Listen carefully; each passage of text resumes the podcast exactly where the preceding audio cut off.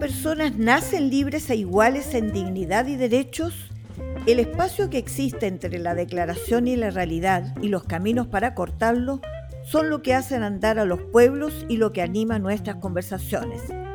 Mi nombre es Nikki Cardoch. Y yo soy Clarisa Hardy.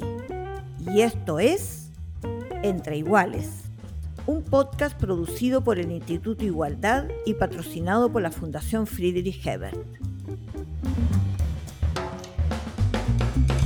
Bienvenidos y bienvenidas a nuestro podcast Entre Iguales este miércoles 30 de agosto, a muy pocos días de tener eh, uno de los hechos históricos más relevantes en nuestra vida democrática, como es el plebiscito de salida que vamos a tener este domingo 4. Eh, con este podcast cerramos eh, un ciclo que tuvimos destinado al proceso constituyente pero el de hoy, y para cerrar precisamente, es un capítulo especial. En esta ocasión tenemos tres invitados e invitadas que representan a tres partidos eh, políticos distintos y asimismo a tres generaciones, por orden de llegada al mundo. En primer lugar, vamos a tener a la senadora Isabel Allende por el Partido Socialista, eh, Continuamos después la conversación con Carolina Toá por el Partido por la Democracia y vamos a terminar esta conversación con el expresidente de la Juventud Demócrata Cristiana, Manuel Gallardo. Eh, la verdad es que dedicamos los podcasts de este ciclo eh, básicamente a labores informativas. Nos parecía que era muy importante entregar eh, eh, información de contenidos constitucionales que permitieran acompañar el proceso de la campaña y que generaran el voto informado. Creo que hemos cumplido con esa tarea y por eso queremos más bien culminar en este podcast escuchando a tres voces que nos digan qué los llevó finalmente a estar por la opción de la prueba. Y sin más, dejo ahora el micrófono con Nicky Cardoch para que pueda iniciar nuestra primera conversación que va a sostener con la senadora Isabel Allende. Hola y a todos y a todas quienes están escuchando este podcast Entre Iguales. Estamos acá con una gran invitada en esta previa al plebiscito del 4 de septiembre. Me refiero a la senadora Isabel Allende Bussi, senadora compañera de partido, además exdiputada, primera presidenta del Senado de la República y primera presidenta del Partido Socialista de Chile. Senadora, ¿cómo está?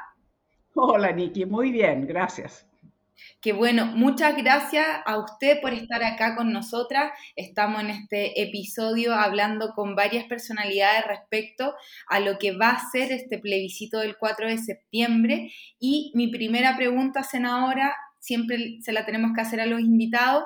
¿Usted por qué está en la opción de la prueba para este plebiscito? lo primero que yo te diría, Niki, es que es imposible no olvidarse el contexto en que nace. La verdad es que llevábamos algunos, no sé, 30 años queriendo terminar con la constitución del 80, impuesta en dictadura, por supuesto, con un plebiscito fraudulento, y donde nos ha tenido amarrado en esta larga transición democrática por muchos, por muchos años. O sea, no olvidar que teníamos senadores designados, supra quórum, que teníamos un sistema binominal, bueno, en fin, todas las ataduras posibles. Y durante años, de años, de años hemos luchado, o por último está ese tribunal constitucional. Entonces, lo primero, decir, hemos vivido amarrados con una constitución que, claro, se logró ir reformando, pero recién el 2005 terminamos con los designados. Y recién el 2017 fue la primera elección sin binominal. Entonces, eso es como lo primero, pero no olvidar entonces el contexto, porque eso también forma parte de que efectivamente hubo un tremendo estallido social, una gran revuelta en la calle de gente que se cansó, se cansó del maltrato, de las injusticias, la desigualdad, etcétera, un largo etcétera. Entonces, ese es el contexto en que nace, porque de no haber habido aquello, en realidad esa derecha que siempre se opuso a los cambios y que, sería, y que seguía querer manteniendo el poder, digamos, a través que le entregaba las instituciones, en fin, y sobre todo los supraquórum. Entonces, bueno, eso es como el contexto mismo en que nace. Y lo segundo es decir, a mí me emociona pensar dentro de todo, de que después de todos estos años, por primera vez en democracia, tenemos una participación democrática. Gracias a todo lo que fue ese estallido, se logró un acuerdo en el Congreso donde se logró entonces que se estableciera una salida institucional ahora las más graves crisis que hayamos vivido post regreso a la democracia. Y entonces con ese regreso institucional se abrió este camino y este camino significó que logramos entonces que hubiese un proceso democrático de elección de los constituyentes, logramos que en el plazo de un año nos entregaran su propuesta.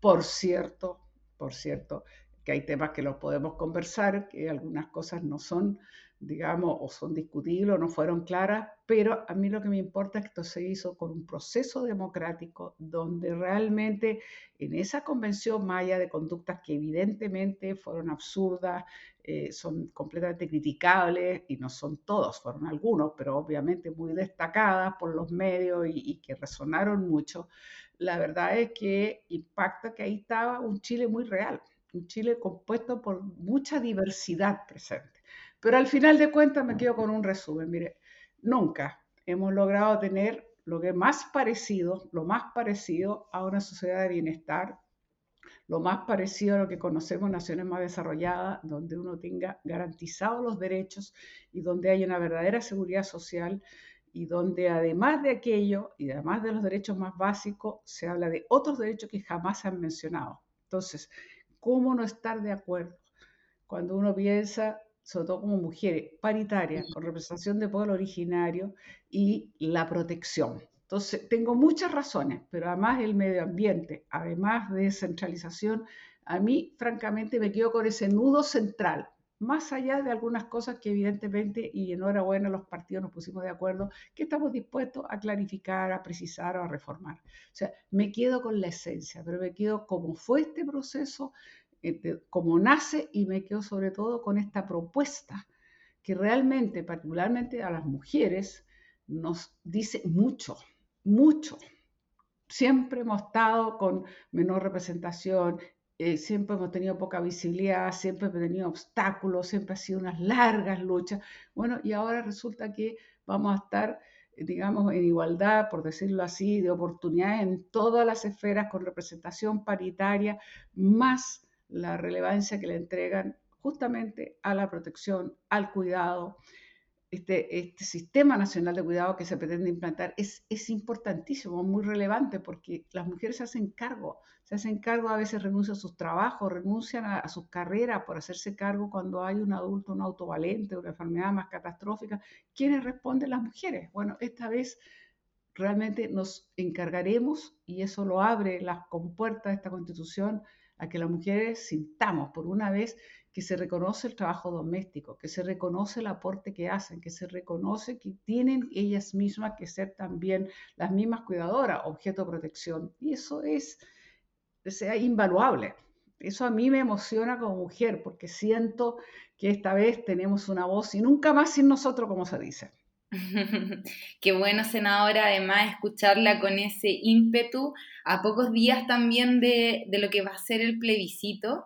Y además qué bueno refrescar la memoria, una memoria histórica que en nuestro país suele no estar siempre tan presente respecto a cómo nace este proceso inédito que es la Convención Constitucional que por primera vez en el mundo se hace con escaños reservados, o sea, eh, con presencia de los pueblos indígenas, también en una convención 100% paritaria. La mitad de las personas que escribieron esta constitución fueron las mujeres y por eso la perspectiva de género atraviesa la totalidad de los artículos que yo creo que a todas quienes hemos visto, eh, hemos visto estas décadas de lucha para la igualdad y eh, la responsabilidad que tiene la sociedad entera con esta deuda hacia las mujeres que hoy día se esté saldando. Y con respecto a esa memoria histórica, eh, usted encarna además no solamente un, liderazgo muy importante dentro del Partido Socialista, sino que encarna también parte de la historia de lo que ha sido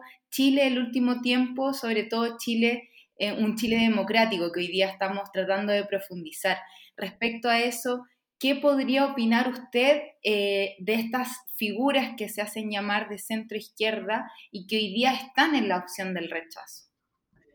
Mire, yo sinceramente creo que es doloroso, es doloroso que haya gente que a lo mejor por muchos años también quiso cambiar la constitución y hoy día están en esta posición que no digo que no tengan derecho, ¿ah? por favor en democracia y además aquí seamos claros, el 4 de septiembre va a haber una opción de apruebo o rechazo. El presidente dice son legítimas las dos opciones, que es lo que tiene que decir un presidente que tiene que garantizar el proceso. Sin embargo, duele pensar que gente, no toda, porque yo creo que algunas ya habían cruzado hace mucho rato que dejaron de ser esto que se llama centroizquierda, pero otros probablemente sí se, todavía se sienten, digamos, como parte de ese mundo y sin embargo cruzaron esta red. Y la cruzaron porque efectivamente hay algunos elementos que probablemente no gustan y hay algunos elementos que son necesarios rectificar, precisar, aclarar, en fin, por algo. Todos estos partidos que somos parte de las dos coaliciones de gobierno firmamos un documento con prácticamente varios puntos donde se precisaba, se aclaraba y sobre todo por la cantidad de noticias falsas. Entonces a mí me duele que a veces por elementos que uno, claro, podría decir, pero ¿por qué no llamar poder judicial? ¿O por qué no tienen mayoría los jueces? ¿O por qué, qué sé yo, no, no es recomendable a lo mejor que los parlamentarios tengan posibilidad de generar mociones que signifiquen gasto cuando tenemos una política que ha sido muy positiva para el país en términos de responsabilidad fiscal, porque ahorramos en periodo de vacas gordas y gastamos en periodo de vacas flacas. Sin eso no habríamos podido salvar estos dos años de pandemia que fueron, sobre todo en, en, el último tiempo, con bastante apoyo, un largo etcétera. Entonces, de verdad creo que es como muy relevante que no perderse, lo central, hemos vivido en una sociedad de un individualismo. Hemos vivido una sociedad donde un modelo neoliberal de sociedad en gran parte, que claro, lo fuimos atenuando lo más posible, pero una sociedad que realmente los derechos no están garantizados en el sentido que dependen de tu bolsillo. La calidad de ese servicio depende de tu bolsillo. Un Estado que no tiene mayor participación, sino que está entregado todos estos servicios básicos a privados y solo donde ese privado no concurre eh, participa el Estado. Entonces, cambiamos sustantivamente de modelo. Entonces, esto tiene mucho que ver con la mirada más amplia, qué tipo de sociedad quiero. Y yo quiero una sociedad donde la solidaridad, la integración, la inclusión, la preocupación, como decía, una verdadera seguridad social, esa es la sociedad que yo quiero. Y frente a eso no tengo dónde perderme. Entonces duele que haya gente que no logra ver eso porque se quedó o con un comportamiento totalmente inadecuado, criticable, no vamos a mencionar ni ese Rojas Vade, pero hablo de otros, con extremo, botar de la ducha o, cosas absurdas, pero esos son, fueron parte de un proceso, son conductas minoritarias, pero muy chocantes, pero en general el proceso, por favor, aquí nunca se puede olvidar que cada uno de las propuestas de esta nueva constitución pasó por dos tercios. O sea, no había otra manera de aprobar que no fuera con dos tercios. Entonces, no entender de que se hizo todo este proceso democrático desde el momento mismo que el 80% de la gente se pronunció que quería que fuera de esa manera por elección y no el Congreso, no mixto, no los expertos. Bueno, puedo decir eso, duele, se han perdido, digamos, como la esencia y no entienden que esto tiene que ver cómo organizamos la sociedad, qué modelo de sociedad, qué modelo, digamos, nos va a acompañar en estos años y frente a eso, por lo menos yo siento que uno no tiene dónde perderse, entendiendo que hay cosas que evidentemente no quedaron lo mejor y además esto es un proceso que recién arranca desde el 5 de septiembre ganando la prueba, en que va a tener que gradualmente implementarse y a través de leyes, por lo menos 60, 70 leyes. Así es, y qué bueno que usted lo menciona, senadora, a propósito también de todo este escenario de polarización que se ha visto el último tiempo en nuestro país también pensando en las elecciones y lo que nos jugamos el 4 de septiembre, las grandes capas del país que hemos pedido cambios hace mucho tiempo, que se han, que se han venido un poco instalando dentro de las demandas prioritarias de la ciudadanía que estamos a pocos días además de que por fin tengan un cauce institucional respecto a lo que, a lo que la ciudadanía en su gran mayoría demanda. Eh, con respecto a eso y con respecto al itinerario que usted habla que va a seguir después del 4 de septiembre, también quería tocar un tema con usted eh, bastante álgido. Los últimos días hemos visto algunas actitudes, acciones bastante violentas de, un lado y de otra opción, que yo creo que ejemplifican un poco el ambiente polarizado en el que se ha tratado de, de caer por parte de algunos, de algunos grupos, yo diría, maximalistas de ambas opciones. ¿Usted cómo podría decir que podría ser la convivencia nacional? ¿Qué es lo que necesitamos para mejorar esta convivencia después del 4 de septiembre? Gane la opción que gane.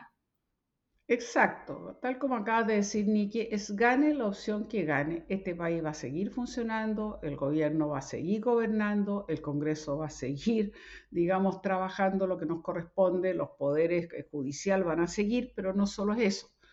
Hoy día, para mí, en lo personal, creo que ha sido lamentable que un proceso tan tan trascendental, porque esto de hablar de cambiar un modelo, de hacerlo más solidario, inclusivo, es un cambio muy fuerte a lo que siempre hemos estado amarrados con la Constitución y el modelo impuesto desde el 80 en adelante, por más que hayamos hecho reformas y por más que hemos aplicado políticas sociales, pero el nudo gordiano, digamos, de este individualismo y exclusión se ha mantenido. El maltrato y, esta sensación, digamos, de, falta de derechos y de de dignidad, por eso el estallido. Entonces, bueno, ¿qué me duele a mí? Me duele de que realmente no hayamos podido tener la ocasión masivamente de haber hecho una discusión con mucha altura.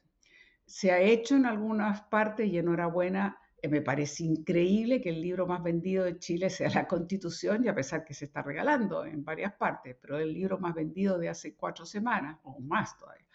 Pero me ha dolido de que se haya tenido que acudir a las falsedades que son a veces propias de ambientes polarizados, como mencionaba en las campañas, pero se ha tenido que acudir a estas falsedades que no vas a poder mantener tu casa en el sentido de heredarla a tus hijos cuando te muera o, no vas a poder heredarle tu ahorro de cuenta previsional y un suma y sigue. Entonces, creo que eso realmente ha rebajado el nivel de la discusión. Y peor aún, hemos presenciado en estas últimas horas hechos de otra connotación, en este caso un hecho muy deleznable y muy criticable que no fue el conjunto. Se hizo una actividad convocada por el alcalde o un grupo en torno al alcalde Chatra aquí en Valparaíso y de, las muchas horas que parece que hubo el concierto, al final hubo la actuación de un grupo que fue una actitud, pero como digo, totalmente chocante, inapropiada, en un lugar donde habían familias, niños y niños, y realmente es una vulneración total de derechos.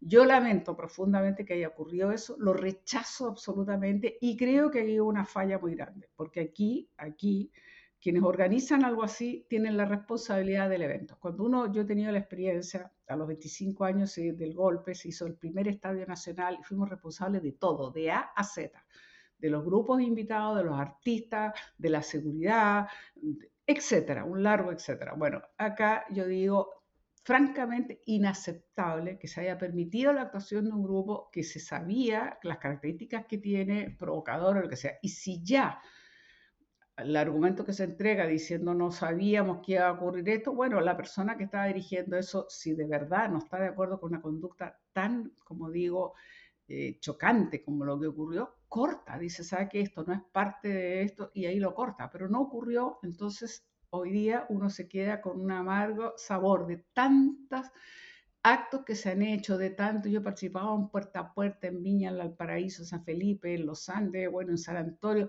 y la gente le gusta recibir información, recibe muy agradecida el texto, entonces es totalmente otro mundo, nos, nos, como se dice, nos arruinó la fiesta una conducta irresponsable, incalificable, condenable. Y por el otro lado, cuesta creer cuando ve las imágenes que es, no es posible que se haya, como se ha visto, que haya estas personas que están manejando estos carretones, estas carreteras con los caballos, qué sé yo, a latigazo contra algunos ciclistas y, y, el otro con el caballo ya desbocado, pasando y arrollando a la gente. Es de una gravedad que duele mucho, porque esto no es el ambiente. ¿Qué es lo que yo espero? Que se calmen, Yo creo que la elección fue muy dura para los dos lados, como a entender que las cosas no se hacen así y yo lo que espero entonces que vayamos el 4 a votar con la tranquilidad de que tiene que ir a votar la gente en lo que su conciencia o su información o su deseo sea. Si usted está por, va a tener dos opciones, ¿verdad? Entonces, usted va a estar por la prueba, muy bien. Sabe que va a tener una base muy potente y a partir de ahí va a empezar esta implementación gradual. Si usted vota por el rechazo, quiere decir que sí, el día 5 vigente la constitución del 80. Ahora, que ahora dicen, no, si esto de todas maneras hay que cambiarlo, perfecto, si de todas maneras dice que hay que cambiarlo, pero veamos cómo, eso no está claro. A diferencia de la prueba, usted tiene una base con la cual sabe que a partir de ahí a trabajar. Si da el rechazo, usted tiene una enorme certidumbre, porque no hay claridad si van a ponerse de acuerdo para los votos que se van a necesitar para ver cómo se se convocaría una nueva asamblea constituyente o una convencional, con qué sistema electoral, con qué representación, otros dicen no, solamente reformar un poco todavía lo que falta en la del 80, etcétera, etcétera.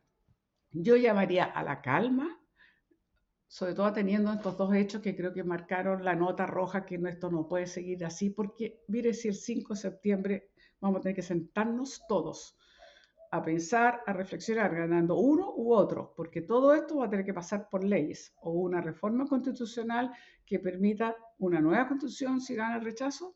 Habrá que igual ponerse de acuerdo de qué manera, cómo se hace, cómo se elige, con qué sistema, etcétera, etcétera.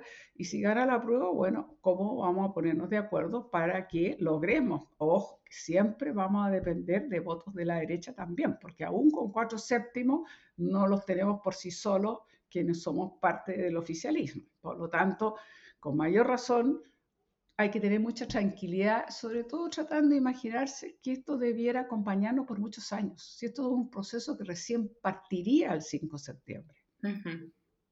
Así es, senadora, y qué bueno que, que ponemos acá la nota de calma, de tranquilidad, de serenidad en este proceso, en un plebiscito además que va a ser histórico, cuando la mayoría de los chilenos y chilenas deciden respecto a su destino, yo creo que es imposible pensar que hay ganadores y perdedores, sino que es la soberanía popular finalmente la que va a dictar el camino de estos cambios y transformaciones que sin duda se tienen que hacer para el pueblo de Chile.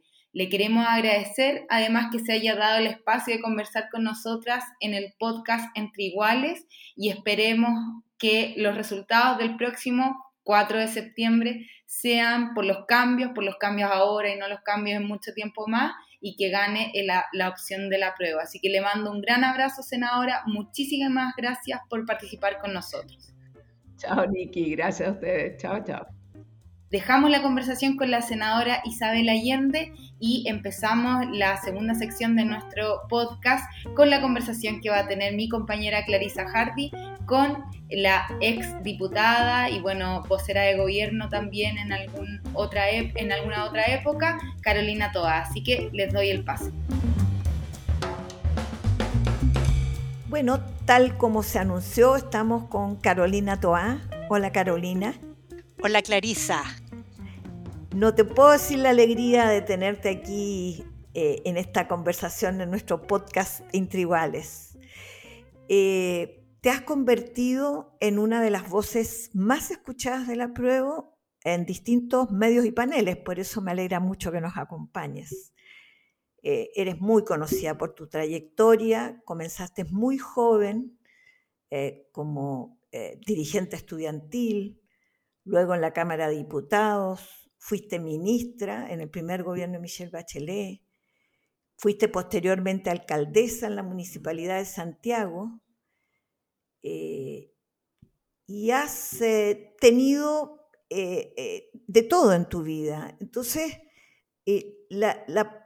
con toda esa trayectoria que has tenido, eh, Carolina, con la experiencia vivida, exilio de por medio como niñita, además que no lo mencioné, por lo tanto con un peso muy fuerte de la dictadura eh, en tu familia, con, el asesinato de, tu papá.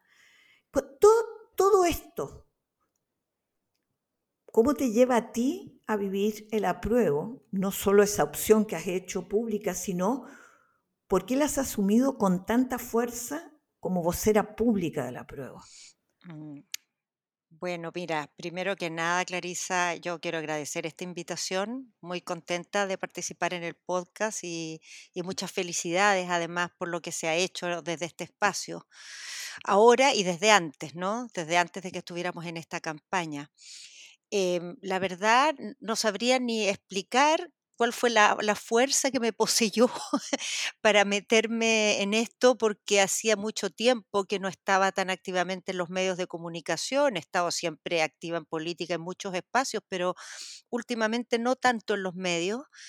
Em, pero este plebiscito y este proceso constitucional yo lo he sentido eh, como una especie de hito en una historia larga, larga, larga, larga, que de alguna manera es mi historia como biográfica, tiene que ver con la historia también de mi generación, con las peleas que empezamos a dar desde muy chicos y que alcanzaron en este momento un hito súper importante porque de alguna manera em, tomábamos de nuevo en nuestras manos la decisión de cómo queríamos vivir hacia adelante.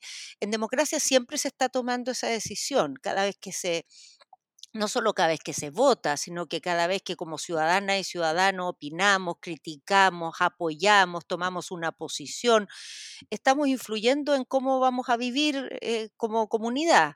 Sin embargo, siempre esa decisión está muy marcada por, por una serie de restricciones, limitaciones, y en el caso nuestro, de como me refiero a las chilenas y chilenos que estamos hoy día vivos, em, la fuerza, la- el peso, digamos, de tener todavía una institucionalidad constitucional heredada de la dictadura y que todavía lleva marcas muy nítidas de, esa época, siempre ha sido una especie como de, a ver, como de restricción, como una marra que no nos ha dejado realmente ser plenamente soberanos y plenamente libres para decidir. Entonces, cuando se ha provocado la posibilidad de darnos entre nosotros unas reglas acordadas democráticamente, eh, yo he sentido que esto es como un momento en que se cierran muchas cosas, se abren muchas cosas, culminan muchas cosas y que es muy relevante lo que decidamos. Em, al mismo tiempo, yo creo que hemos compartido la, la inquietud, la preocupación, porque en nuestro sector ha habido algunas personas o algunos grupos de personas que han tomado una decisión distinta a la que yo hubiera esperado, ¿no? Que han preferido no apoyar el apruebo y se han ido hacia el rechazo.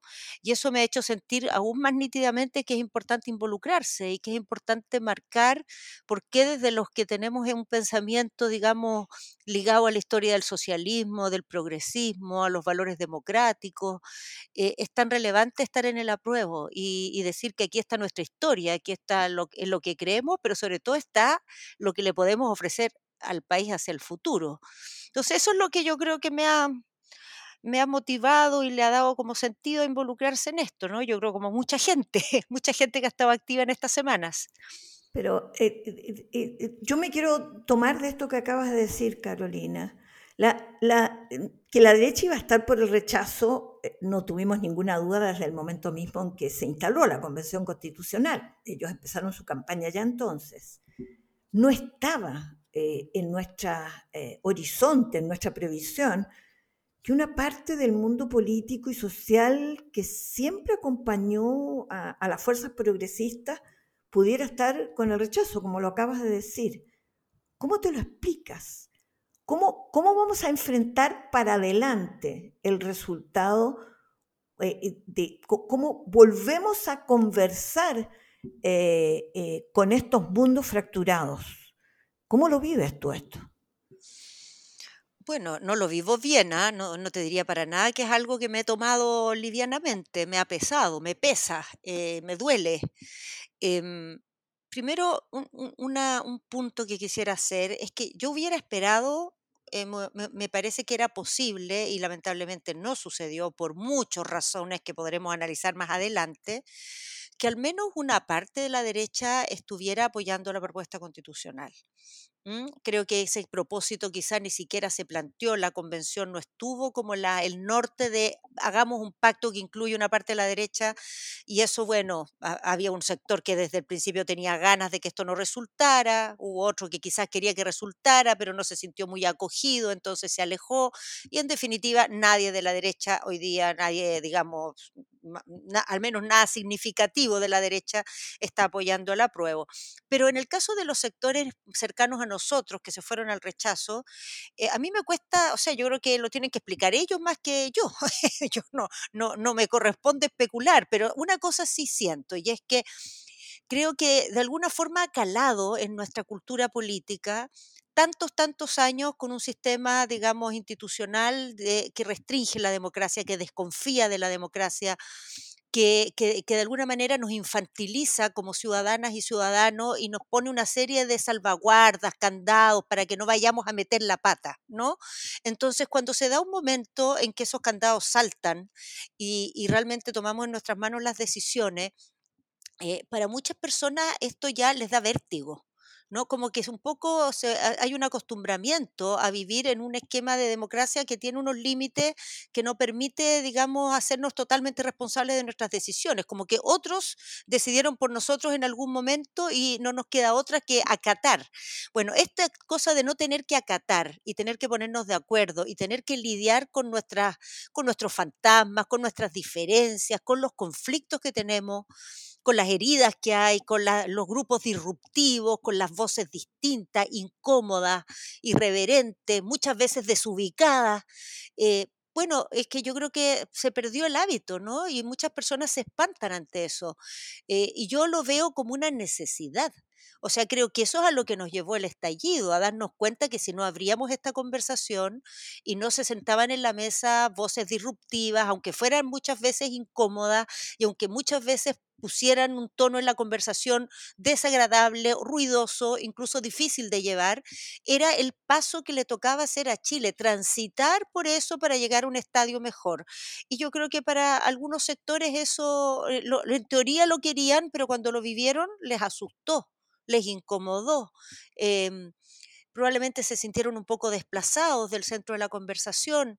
Em, y yo humanamente puedo entender muchas cosas. Eh, yo creo que a todos nos ha pasado en este tiempo, que hay cosas que nos han preocupado, nos han asustado, pero uno tiene una cierta como convicción política que le hace poner eh, otros valores por encima de esos temores. O sea, cuando uno enfrenta los procesos de cambio, eh, las oportunidades de cambio desde el temor, desde esta actitud como de ver los fantasmas en cualquier lugar donde puedan estar, eh, bueno, se vuelve un conservador. Se vuelve un conservador. Eh, yo creo que es muy importante en política los riesgos correrlos de manera, digamos, calculada. No se trata de tirarse al vacío ni de hacer locuras pero uno no puede perder el norte de para qué está aquí, ¿no? Y si está para hacer cambios y hay oportunidades de cambios importantes, como este proceso constitucional, eh, bueno, creo que hay que darle, buscarle la vuelta para que se puedan hacer y no para detenerlos o revertirlos. Yo sé que vamos a desviarnos un poquito de todo esto, pero está muy ligado con lo que estás comentando. Eh, es preguntarse, estamos hoy, año 2022, después de un estallido social eh, que mostró el nivel de crisis política y social que teníamos al nivel del 2019, eh, eh, hemos tenido fenómenos políticos interesantísimos. ¿ah? Dos veces una presidenta mujer y socialista en Chile. Y ahora, a pesar de todo este historial difícil de 2019, surge también un presidente, el más joven que ha tenido la historia de Chile, eh, y en el que está encabezado con una, eh, yo me diría, mayoritariamente por una nueva izquierda generacional. Eh, en este cuadro es que estamos enfrentando hoy día lo que tú dices, este, este susto, miedo de algunas quienes vivieron cierta parte de la historia, lo que tú llamas conservadores, estas fuerzas más de conservación, bueno, ¿cómo se plantea el socialismo democrático en el que tú y yo formamos parte, tú desde el Partido por la Democracia, yo por el Partido Socialista? ¿Cómo se vive este 2022 en este cuadro? ¿Qué, qué, ¿Qué son los elementos que uno debiera preguntarse hoy día que representamos como fuerza política? Bueno, yo creo que em, a ver, todo lo desafiante, complejo, eh, lleno de interrogantes de nuestro proceso, en realidad es bastante un, lujo y una oportunidad enorme en, en, un mundo en que los proyectos políticos están en un gran agotamiento, con muy poca, digamos, fuerza de ofrecer nuevos horizontes, de, de achuntarle, digamos, a donde están los nudos de las sociedades actuales y promover transformaciones que la gente pueda ver con esperanza, que se puedan hacer en paz, que no sean destructoras. Eh, y yo creo que en Chile tenemos un escenario que nos permite intentarlo. Ahora, garantizado no está, puede no resultarnos, pero la posibilidad de intentarlo hoy día en el mundo es motivo de admiración y te diría incluso de envidia de gran parte de los socialistas demócratas, de, los progresistas del planeta, que están en unos pantanos tremendos, buscándole la vuelta a ver cómo pueden retomar confianza y algo que decirle a sus sociedades. Eh, yo creo que en Chile se dan una serie de condiciones que han, nos han obligado, digamos, nos han puesto en una situación que, nos han, eh, digamos, forzado a abrirnos a, innovar, a buscar nuevas fórmulas, a tomar nuevos temas, eh, a buscar maneras políticas distintas, combinaciones inéditas para abrir camino. Y una de esas combinaciones inéditas es esta mezcla política y generacional que es el actual gobierno que ha tenido un despegue con bastantes dificultades, pero, eh, pero que tiene ingredientes en, los que yo tengo mucha confianza. O sea, creo que son los ingredientes que se requieren. Eh, me parece a mí sí que el éxito de este, de este proceso Em, tiene responsabilidades distintas. En el caso de, los sectores nuevos que llegan al gobierno, esta generación que irrumpe y que le toca gobernar tan pronto y antes incluso de sus planes, está obligada a hacer un aprendizaje muy rápido, una maduración muy grande, salir como de su, de su pedestal y, asumir la realidad con todas sus complejidades y sus dificultades. Pero en el caso de nuestro sector, creo que hay una obligación eh, distinta Em, pero igualmente importante para el éxito de este proyecto y es tener personalidad para pararnos en esta alianza y hacerlo con firmeza y con lealtad. Yo creo que se ha confundido muchas veces em, cómo encontrar ese camino. Creo que algunas de las dificultades de los últimos años tienen que ver con eso, que nuestro sector ha sido temeroso de pararse con personalidad y de alguna manera ha quedado, digamos, tironeado entre unas posturas extremadamente, digamos, conformistas, complacientes con nuestra historia reciente y otras posturas muy renegadas que no valoran lo que se logró en nuestra historia reciente y lo que se aprendió en nuestra historia reciente. Y creo que nuestro sector en este tironeo por mucho rato quedó prácticamente anulado políticamente, ¿no? Para poner su propia visión, para hacer un contrapunto con la nueva generación y hacer una síntesis interesante. Y creo que hoy día están las condiciones para hacer ese contrapunto, primero porque la nueva generación nos lo está pidiendo a gritos y lo está necesitando con desesperación. Pero segundo, porque la práctica ha empezado a pasar igual, por la forma en que se compuso el gobierno, por la forma en que se están haciendo combinaciones de experiencias distintas, de miradas distintas. Es algo que todavía no cuaja, que todavía no decanta, que todavía es un poquito así como, no sé, pues como, como cuando uno hace, voy a hacer algo, algo de cocina, como cuando uno hace salsa blanca y recién echa la harina y se arman unos grumos y por un momento uno dijo, dice, esta cuestión no resultó, pero va revolviendo, revolviendo y de repente se arma la cremita linda. Bueno, yo creo que ahora estamos en la etapa como que están los grumos y la cuestión no pega y uno le, queda la duda de si quizá va a tener que botarla a la basura. Eh, yo creo que si revolvemos con fuerza va a resultar, pero hay que tener para eso mucha personalidad y mucha lealtad. Eh, las dos cosas juntas no son fáciles de lograr. Aquí no hay que quedarse callado, no hay que guardarse nuestras opiniones, pero hay que ocuparlas para aportar al proceso y no para, digamos, solazarse con los errores de, los más jóvenes o con las dificultades que les toque enfrentar. Bueno, Carolina, dan ganas de seguir conversando esto y da para mucho. Probablemente te vamos a tener que invitar varias veces al podcast para hablar de estas cosas, que son las que se vienen ahora eh, después del plebiscito. Eh, te agradezco estos minutos que nos has dado de conversación y yo aprovecho de anunciar que nuestro próximo invitado a propósito de nueva generación es Manuel Gallardo, expresidente reciente de la Juventud Demócrata Cristiana, con quien vamos a conversar a continuación con Nicky Cardoch, quien también fuera contemporánea con Manuel Gallardo cuando ella era la presidenta de la Juventud Socialista. Así que le abrimos paso a esta nueva generación, Carolina. Bueno, pues adelante la nueva generación. Y muchas gracias por la invitación, Clarisa. Ánimo a todas y todos los que nos escuchan que este domingo hagamos todo lo que hay que hacer y la semana que viene también, porque nos viene mucha pega. Así es. Un abrazo y muchas gracias. Gracias a ti. Chao, chao. Hola a todos y a todas los que nos escuchan en este podcast. Seguimos con las entrevistas de este episodio. Clarisa, ¿cómo estás? Hola, Niki. ¿Cómo Aquí estás estamos. Acá Muy bien, muy, muy bien. Estamos a pocos días además de estas elecciones, de este plebiscito del 4 de septiembre. Así que vamos con el próximo y último invitado.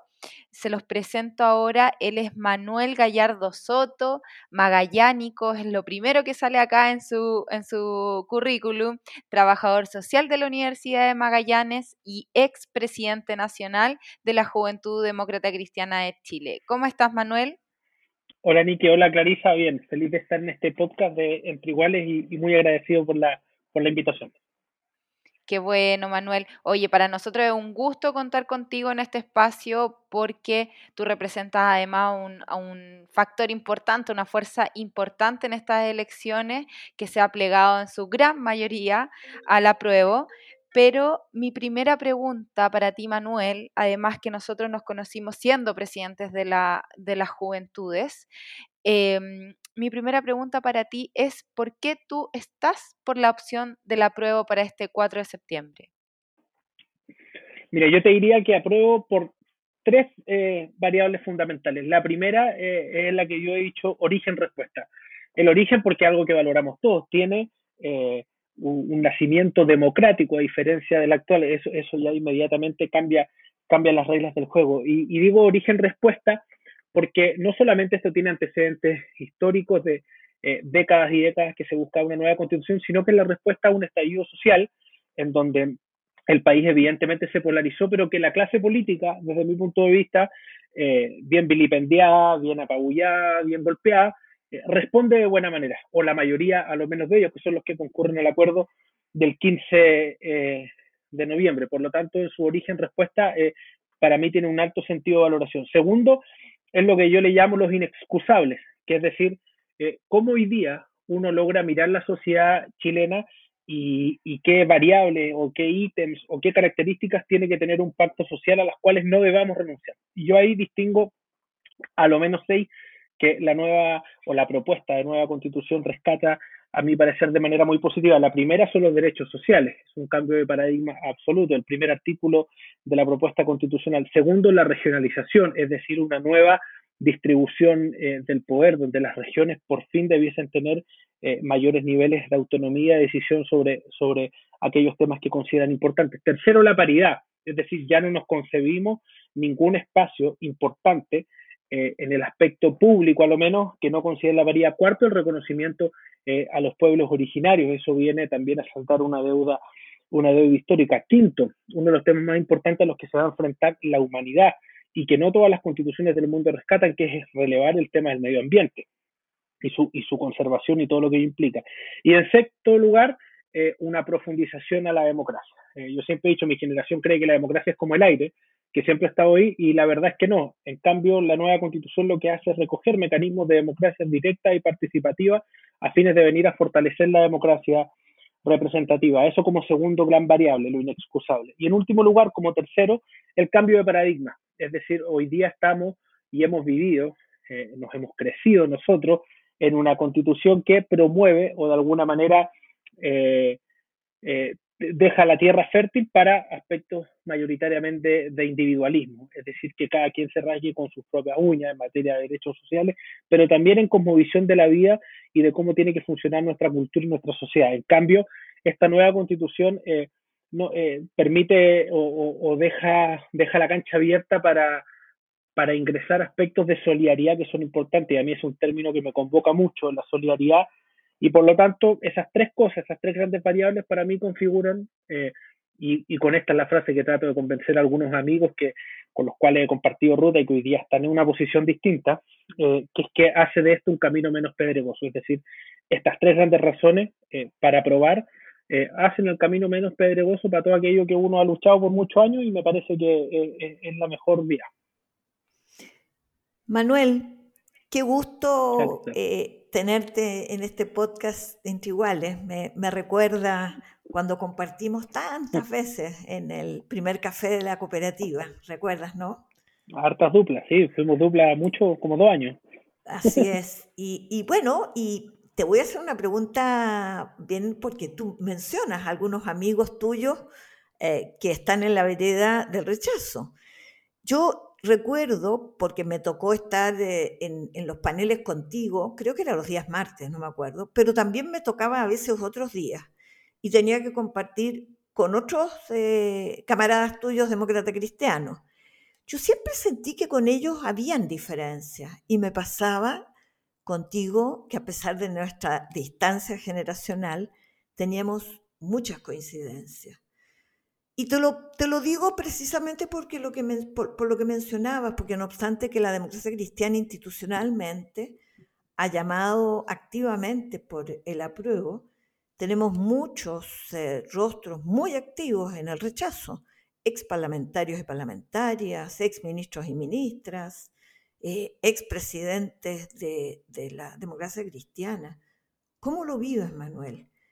¿Qué va a pasar con la DC? ¿Cómo, ¿Cómo, se va a construir una coalición por los cambios con, ese, con esa diferencia? ¿O es que la base democrática cristiana es distinto a estos rostros que aparecen? A ver, te diría eh, dos o tres cosas. La primera es que eh, respecto a lo que ha sido el accionar de algunos en torno al rechazo, para mí pensar distinto es un derecho. Eh, que no te guste el texto lo considero legítimo. Tener libertad de conciencia también es un derecho. Expresar tu diferencia también es un derecho. participar en la otra franja, habiendo tu comunidad política tomado una decisión distinta, a mí eso me parece un exceso. Sea quien sea, y, en el contexto que sea. Eh, no hablo de personas individuales, sino que hablo de la acción en particular, sea quien sea, y, le caiga el poncho al que se lo ponga. Eh, yo tengo enorme respeto por quienes hicieron un ejercicio similar al mío. Yo me leí dos veces la propuesta del texto para que me quedara ojalá lo más clara posible, y entiendo que puede haber alguien que en su legítimo derecho haya optado porque la ponderación que hizo de lo bueno y de lo malo, yo también creo que hay cosas que, evidentemente hay que cambiar, pero lo positivo me termina inclinándose a la prueba, yo entiendo que alguien pudiese llegar a la conclusión en esa ponderación de que el mejor camino es rechazar. Y yo lo que opté públicamente es no salir a destrozar a estas personas que pensan distinto a mí, porque claro, hay cuatro o cinco que son los que aparecen en los medios de comunicación, pero la opción del rechazo sacó cerca de un 40% en la Junta Nacional de la Defensa. Entonces yo he estado en un esfuerzo personal convencer a gente de mi generación y de otras generaciones con las que he compartido diferentes espacios los últimos 12, 13, 15 años, en decirle estas tres cositas que les dije a usted, eh, a usted de, por qué creo que hay que aprobar. Y a algunos le ha hecho sentido, algunos incluso se han dado vuelta, otros la verdad es que no. Eh, y es el ejercicio que trataba de hacer con quienes he compartido camino. Ahora, respecto de la segunda derivada que tiene tu pregunta, que es qué pasa con el instrumento, eh, yo también he sido muy, muy, enfático. Yo creo que los instrumentos son en sí mismos eh, eh, un, medio para hacer política, para servir al país, para uno hacer vida comunitaria con otros que piensen similar. No son un fin en sí mismo. Yo creo que un poco en eso se ha convertido la democracia cristiana, en un fin en sí mismo, en, una, en un espacio, lamentablemente, eh, de ring para egos que no necesariamente responden al ánimo comunitario que decía expresar este instrumento desde, desde su origen. Entonces, yo he planteado públicamente que creo más bien en la superación positiva de la, de la democracia cristiana. Y cuando hablo de la superación positiva, digo algo, yo creo que la historia no se repite, pero rima. El año 57, Eduardo Frei Montalva termina con la Falange Nacional para crear un instrumento nuevo que se llamó democracia cristiana. Yo hoy día no tengo miedo a decir lo mismo, creo que hay que superar este instrumento. Eh, creo que, y, y, lo he dicho así de duro, o sea, yo tengo una profunda gratitud por lo que ha significado la democracia cristiana en mi formación y, por lo mismo no quiero que muera sola en la posta central sin que nadie vaya al velorio. Soy más bien partidario de un funeral vikingo, es decir, mira, uno se pone de acuerdo, eh, termina con este instrumento y va en otro espacio a coincidir con otros. Y, me quiero tomar de nuestras no diferencias del primer café de la cooperativa, porque hoy día esto es un debate no solamente de convivencia interna, que desde mi punto de vista está absolutamente agotada y eso hace eh, bastante poco abordable cualquier diálogo fraterno, democrático y con sentido de unidad al interior del partido. Pero en segundo lugar es dar un debate ideológico. Y la pregunta que nos tenemos que hacer es hoy día, a quienes militamos todavía en la democracia cristiana, cuáles son nuestras dos o tres diferencias irreconciliables, por ejemplo, con la socialdemocracia chilena. Yo, personalmente, creo no tener ninguna. Las he buscado. Algunos me han dicho el aborto. Ah, puede ser el aborto. Eh, puede ser que eso sea un debate doctrinario filosófico respecto de qué derecho uno pone por sobre el otro, si el de la vida o sobre la libertad. Pero cuando abordamos el tema, por ejemplo, desde un punto de vista de la salud pública, ah, la, gente se tiende a abrir más en ese debate. Entonces, ¿cuál es el segundo aspecto irreconciliable con la socialdemocracia? Yo la verdad me cuesta encontrarlo.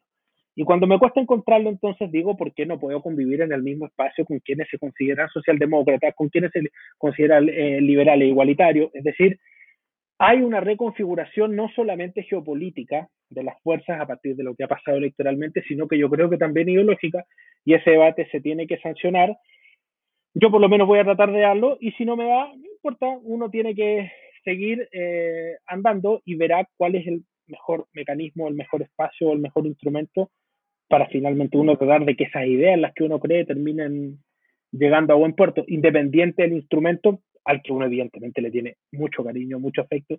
Esto hasta un poco de, nostalgia, pero la verdad es que mm, uno después verá y, tomará la decisión de, de en qué espacio termina seguir sirviendo, pero, pero yo creo que siempre creo en eso, un espacio colectivo, con, con partidos políticos, eh, porque creo en la política a nivel comunitario y eso es lo que me representa, eso es lo que me mueve y nunca voy a estar en la, en la llanero solitario, sino que siempre buscando hacer política con otros, pero hoy día la verdad es que no me cierro a ni un camino de cuál es el más adecuado para seguir defendiendo lo que creo.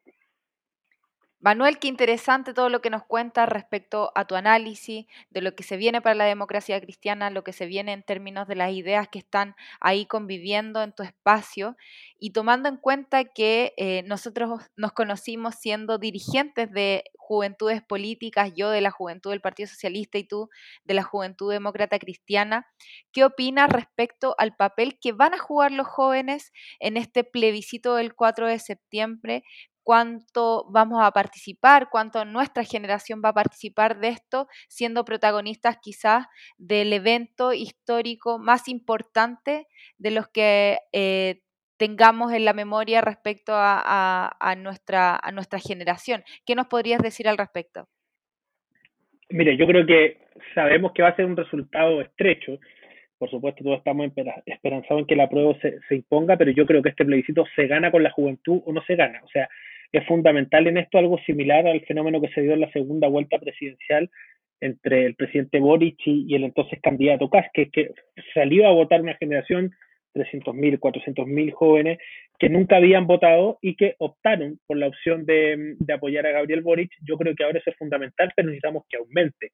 Eh, necesitamos también eh, que el mensaje eh, no solamente permee esta generación, sino que todas, pero la verdad es que el componente juvenil yo creo que va a ser determinante el domingo, que ojalá eh, vayan a votar muchos más de los que fueron en la segunda vuelta, porque es verdad, el resultado de la segunda vuelta, si uno lo toma como punto de partida para el apruebo y el rechazo de este domingo, es, es, más o menos, es más o menos parejo. Uno necesita que prácticamente uno de ocho votos que fueron a segunda vuelta a apoyar al presidente Boric crucen al rechazo para que eso constituya eh, un empate técnico. Por lo tanto, la posibilidad de que eh, las nuevas generaciones que nunca han votado y que probablemente están descontentas con la democracia, que no les gustan los partidos, que no les ha gustado ningún gobierno, vean también en esto la posibilidad de fijar nuevas reglas del juego, que ellos sean más protagonistas. Yo creo que, por ejemplo, los mecanismos de democracia directa es algo con lo que se puede eh, revalorizar mucho la política eh, mucho a los instrumentos que hoy día, eh, desde los que se hace política, mucho al aparataje público también. Entonces yo creo que por ahí la juventud, el tema medioambiental, por ejemplo, yo creo que es algo fundamental en las nuevas generaciones. Yo creo que nuestra generación va a costar que milite en espacios tradicionales como quizás ni que lo hemos hecho nosotros, sino que militan más bien en causas. Y esas causas por las que uno ha visto a lo menos que se han movilizado las nuevas generaciones desde el 2006 en adelante, el 2011, el estallido social, que tienen que ver con educación, que tienen que salir, eh, tiene que ver con el tema de las pensiones, que tiene que ver con la propia nueva constitución, con, con una democracia más directa, yo creo que eso, evidentemente, el nuevo texto debiese congeniar y conquistar mucho más a los jóvenes, así que yo espero que sea un estallido de jóvenes haciendo fila eh, el domingo, porque creo que en eso generacionalmente se puede marcar un punto de inflexión importante para que la prueba termine Em, como todos esperamos ganando. Sí, eso es todo lo que nosotros esperamos, al menos nosotros y nosotras estamos atentos ahí que la juventud, que nuestra generación, que la generación más joven, hoy día me tocaba conversar respecto a los temas de la nueva constitución con jóvenes de la universidad, 19 años, 20 años, que están muy esperanzados de este proceso eh, y que además están muy convocados a ser parte activa de lo que va a ser esta definición entre el apruebo y el rechazo a esta propuesta constitucional. Así que Manuel, te doy las gracias por haber estado con nosotras, haber cerrado este, este podcast en el que tuvimos grandes invitadas. Así que los dejamos a todos y todas quienes nos escuchan a seguir escuchando en una próxima ocasión este podcast Entre Iguales. Chao Manuel, muchas gracias. Chao, chao, un abrazo Clarisa y Niki. Gracias por la invitación. Se pasaron. Chao, hasta luego. Las opiniones vertidas en este podcast no representan necesariamente a la Fundación Friedrich Ebert.